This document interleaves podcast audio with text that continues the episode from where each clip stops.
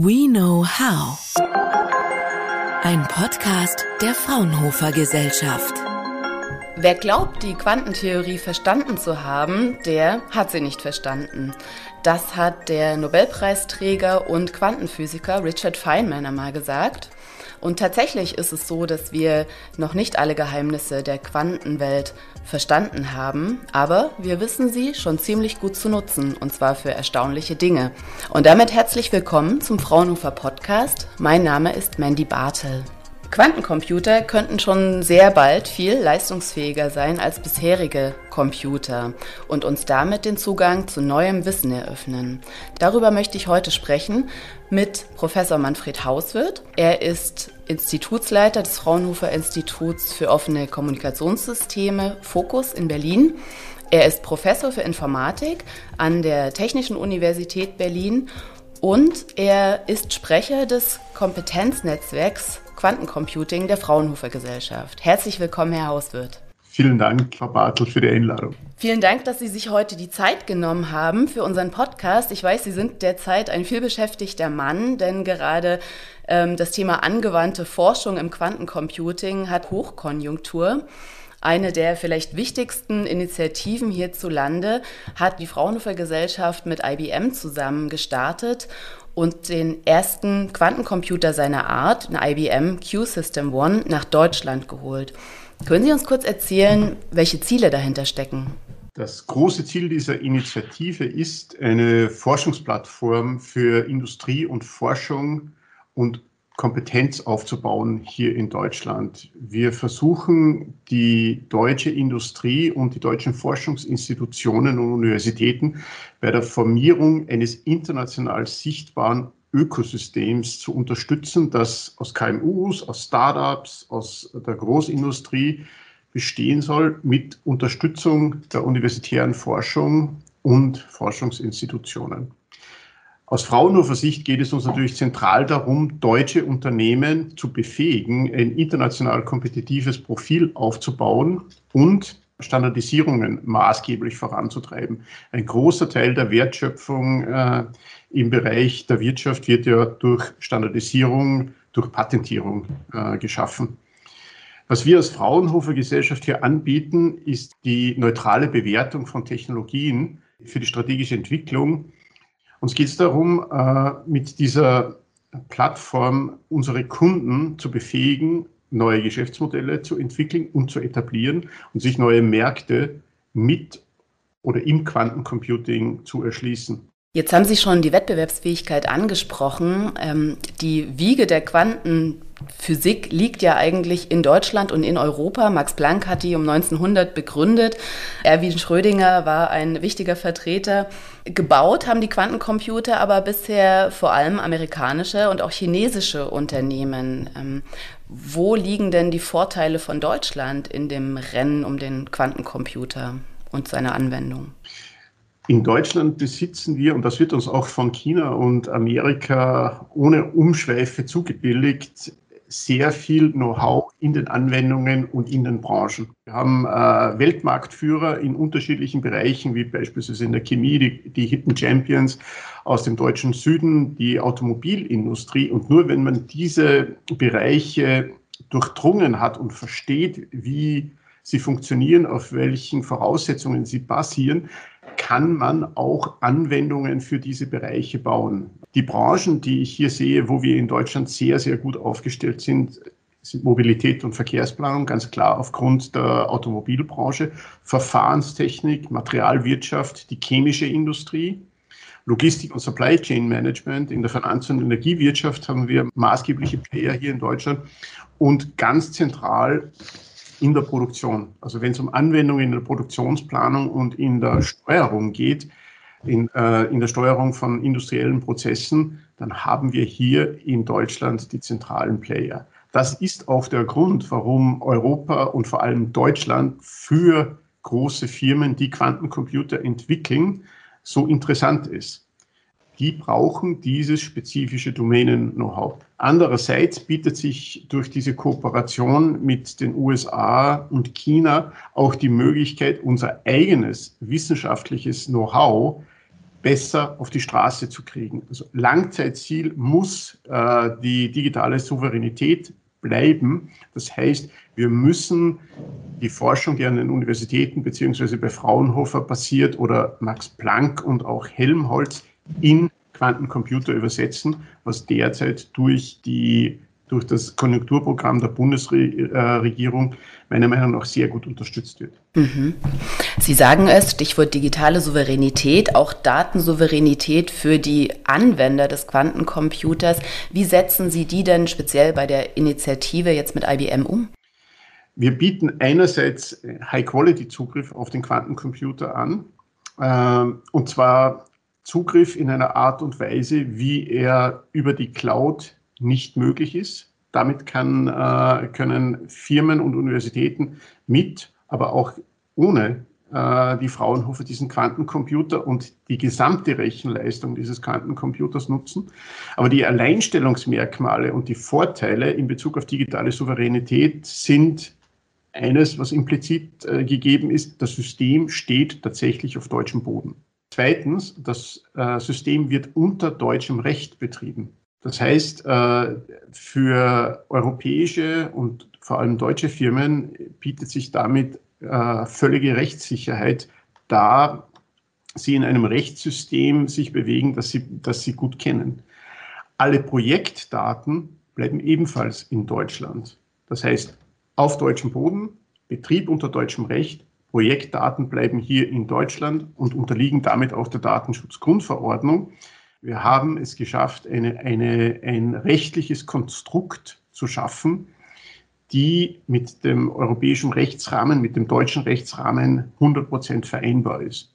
Und was wären denn so typische Projekte, die an diesem Quantencomputer erforscht werden oder entwickelt werden? Quantencomputer bieten potenziell die Möglichkeit, sehr harte Probleme aus unterschiedlichen Bereichen besser zu lösen. Was, was ist ein hartes Problem? Ein hartes Problem ist ein Problem, dessen Berechnung sehr lange dauert und wo wir mit konventionellen Methoden nur bedingt Verbesserungen herbeiführen können.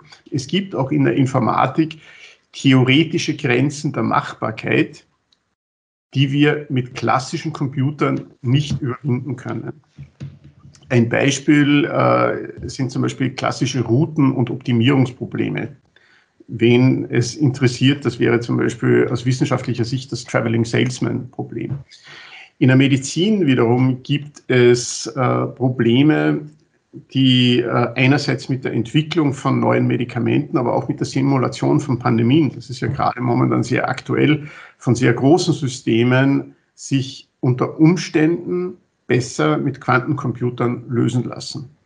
Ganz zentral, und da wird der Vorteil eines Quantencomputers implizit schlagend, ist beispielsweise in Zukunftsthemen wie der Batteriezellenforschung, da quantenchemische Prozesse verstanden werden müssen, die in ihrer gesamten Umfänglichkeit nur auf einem Quantencomputer wirklich simulierbar und am Rechner durchspielbar sind. Wir sind noch nicht dort.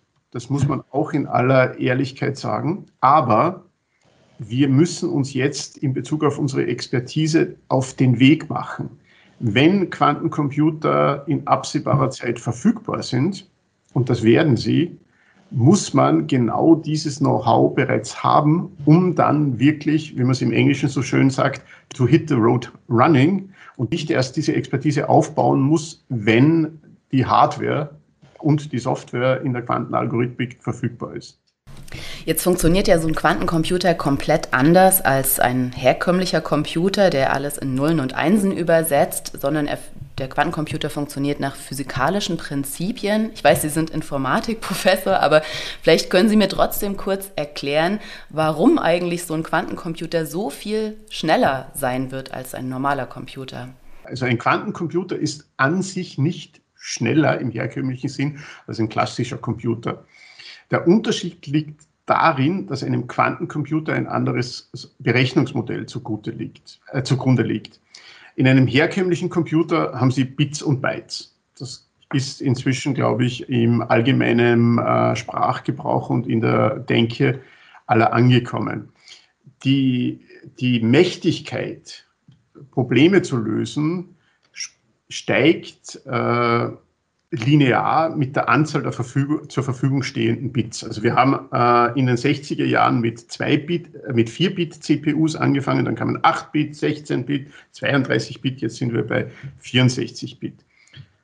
Wir haben auch die, äh, wir haben auch eine höhere Anzahl an Transistoren auf den Chip bekommen.